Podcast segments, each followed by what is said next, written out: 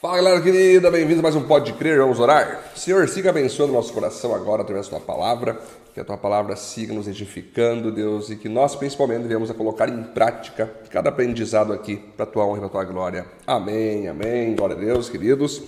Vamos então para Deuteronômio 17, onde vamos trabalhar então quatro pontos, ok, queridos? Primeiro ponto tem como título Excelência é o que Deus espera de seus filhos. Olha só que interessante.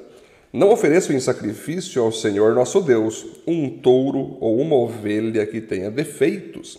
Deus detesta isso. Então Moisés vai continuar dando seu discurso para o povo que está para entrar na terra prometida, né?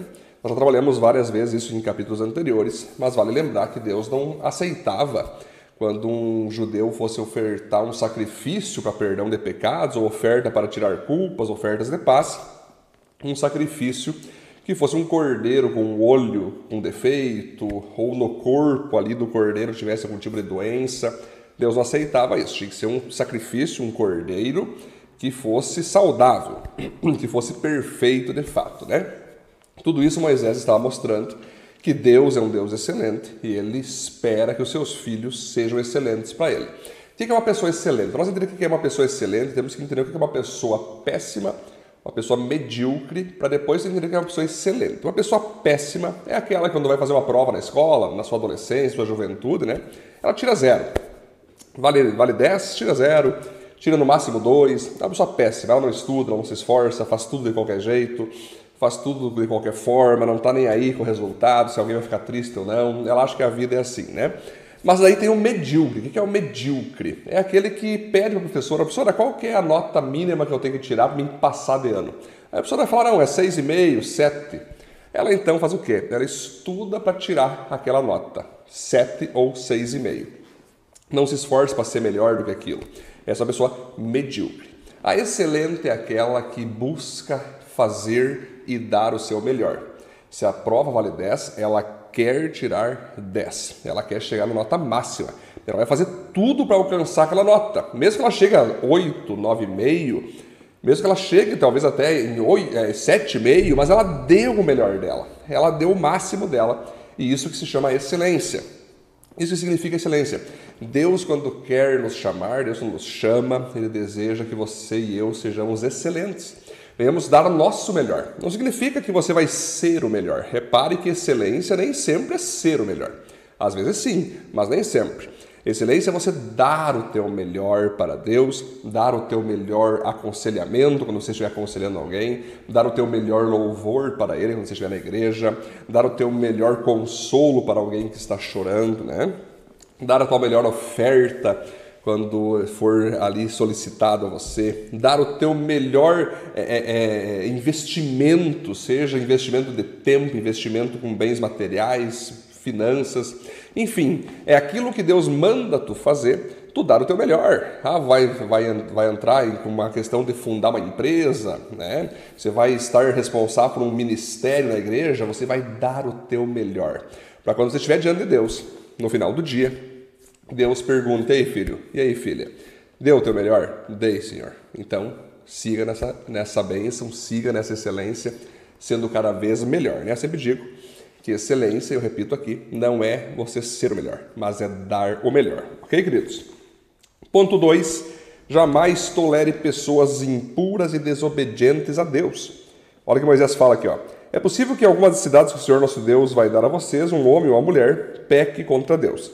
Se ficar provado que foi cometido um pecado grave, levem essa pessoa culpada, seja homem ou mulher, para fora da cidade e matem ela a pedradas. Né? Então você vai perceber, eu já expliquei isso em vários outros capítulos para trás aí, que naquela época, por a presença do Deus Pai estar ali, qualquer tipo de pecado cometido na presença do Deus Pai ali, em forma de tabernáculo, a arca da aliança, né, que estava ali, era necessário eliminar aquela pessoa, matar aquela pessoa, porque o pecado que ela cometeu com o corpo contaminava aquele território, né? Claro que chega Jesus mais tarde, né? Nos dá a graça, nos envia o seu Espírito Santo. E hoje nós podemos perdoar, hoje não tem toda essa questão da ira do Deus Pai. Ela está para ser de novo manifesta no dia do juízo final. Mas hoje nós temos Jesus Cristo, o Espírito Santo, e que impede essas manifestações, de certa forma, né? do Deus Pai eliminar cada pessoa que pega contra ele. Tanto porque hoje a igreja é de fato o tabernáculo da época agora que estamos vivendo, a igreja que é a arca da aliança tudo mais, né? Então é necessário nós entender isso, que aquilo mudou, esse tempo de fúria mudou para os tempos de hoje, mas o princípio se mantém o mesmo. Qual o princípio? Se nós identificar em meio à igreja alguém que está vivendo em pecado, nós temos que chamar a atenção dela, temos que corrigir ela, temos que exortá-la, temos que repreendê-la. Se ela se arrepender, show de bola, ela segue a gente. Agora, se ela não se arrepender, nós temos que mandar ela seguir o seu rumo das trevas que ela quis. Não podemos deixar uma pessoa dentro da igreja em trevas, em pecado e desobediência. Porque uma pessoa dessa pode levar mais pessoas a desobedecer, a cometer os, os mesmos pecados que ela cometeu. Luz e trevas não se misturam. Aqui já mostrava isso. Também agora, na nossa época, como o apóstolo Paulo disse, nós não podemos tolerar pecadores, ainda aqueles que se dizem cristãos, que fazem, por, que fazem ali é, é, parte né, do Israel espiritual que é a igreja. Então, se você conhecer alguém na tua igreja que vive em pecado, é uma coisa da igreja lá fora vive em pecado, se afaste dela. Mas antes, repreenda, exponha ela, dê a chance para ela se arrepender. Se ela não se arrepender, se afaste dela e afaste ela também dos demais irmãos, para que ela não contamine outras pessoas. Né? O ponto 13, então, busque resolver problemas, mas peça ajuda quando não conseguir resolver seus problemas sozinho. Olha só, pode acontecer que numa cidade apareça um caso tão difícil que o juiz do lugar não consiga resolvê-lo. Pode ser um caso de assassinato, ou questão de propriedade, ou violência, ou outra questão qualquer. Quando isso acontecer, vão até o lugar escolhido por Deus, o Senhor, para nele ser adorado, e apresentem o caso aos sacerdotes levitas e ao juiz que estiver resolvendo as questões daquele tempo. Então nós vamos perceber que essa época de Israel é uma época muito semelhante à que nós vivemos hoje, né? Tem todos ali os graus da, ali da, do crescimento, né? Ali o primeiro, a primeira escada, ali o primeiro degrau, né? O segundo degrau, o terceiro, o quarto degrau, até o supremo dos juízes, né? Nós vamos ver isso, primeira instância, segunda instância, terceira instância e o Supremo, que é aquele que vai definir finalmente os casos mais difíceis. Por mais a gente sabe que no Brasil tem um monte de coisa, um monte de coisa fora que não tem nem fundamento, mas essa é a ideia. A ideia é que todos nós venhamos a saber como julgar questões difíceis, dar vereditos, dar aconselhamentos, né? Deus conta com a gente, que a gente venha saber ensinar pessoas o que é o certo, o que é o errado. Mas caso um dia aparecer algo diante de ti que você não consiga resolver, que tu não sabe o que dizer, leve para uma pessoa mais madura que você. Talvez para o teu líder, talvez para o teu pastor, ou talvez para um, um, mentor seu, ou talvez para alguém que você considera uma referência em aconselhamento, em base bíblica. É assim que funciona. Deus nos manda resolver problemas. Mas Deus também nos deu a humildade para reconhecer quando a gente não sabe resolver aquele problema, tanto daquela pessoa como nossos próprios problemas, e buscar ajuda em pessoas superiores, no sentido de serem mais maduras do que nós, terem uma palavra mais aprofundada do que nós, por terem uma experiência, um conhecimento maior do que a gente. Então nós temos que fazer isso. Era isso que Moisés estava ensinando. Gente, sejam conselheiros, mas quando não souber o que aconselhar, busquem ajuda. O que importa é que aquela pessoa não fique sem a direção de Deus para a vida dela. Que tu repare que Moisés mandou procurar os sacerdotes, os levitas, ali a liderança espiritual, né? Mostrando com isso, queridos, que nós pastores, nós é, pastores integrais, temos em diversos momentos um, um feeling muito diferente de até profissionais de outras áreas. Por exemplo, eu atendo pessoas praticamente todo dia, né? Mas eu tiro principalmente a terça-feira para atendimentos pastorais. Eu já atendi pessoas que psicólogos não resolveram, que médicos não resolveram, psiquiatras não resolveram, mas eu, como pastor, consegui resolver aquela pessoa, porque por nós sermos pastores, muitas coisas ali Deus vai nos mostrar, vai nos revelar que nem sempre tem a ver com a parte orgânica, médica ou, ou, psicológica, tem às vezes a ver com perdão ali que tem que ser dado ao pai e à mãe, né? E aí você chega nesse momento e aconselha e resolve. Claro que tem outros aconselhamentos que você vai dar que se repara que ela tem que ser consultada por um psicólogo, tem que tomar remédio, e assim vai. Tem que Deus dirigir. O que Deus quer nos ensinar com isso é o seguinte: se uma pessoa está pedindo ajuda, ajude ela. Se você não consegue ajudar ela, consiga alguém que possa ajudar, a, ajudar ela, porque eu quero fazer a minha vontade ser feita na vida dela, dessa pessoa ser curada. Amém? O ponto 4. Devemos escolher representantes políticos que representem a Deus. Depois de vocês entrarem na terra que o Senhor nosso Deus está dando a vocês e tomarem posse dela, e depois de tiverem morado lá algum tempo, vocês vão querer um rei para governar. Olha só, vocês vão querer um rei para os governar, como os reis das nações vizinhas. De fato, vocês vão passar depois por vários livros ali, né? Primeira e segunda Samuel, primeira e segunda Reis.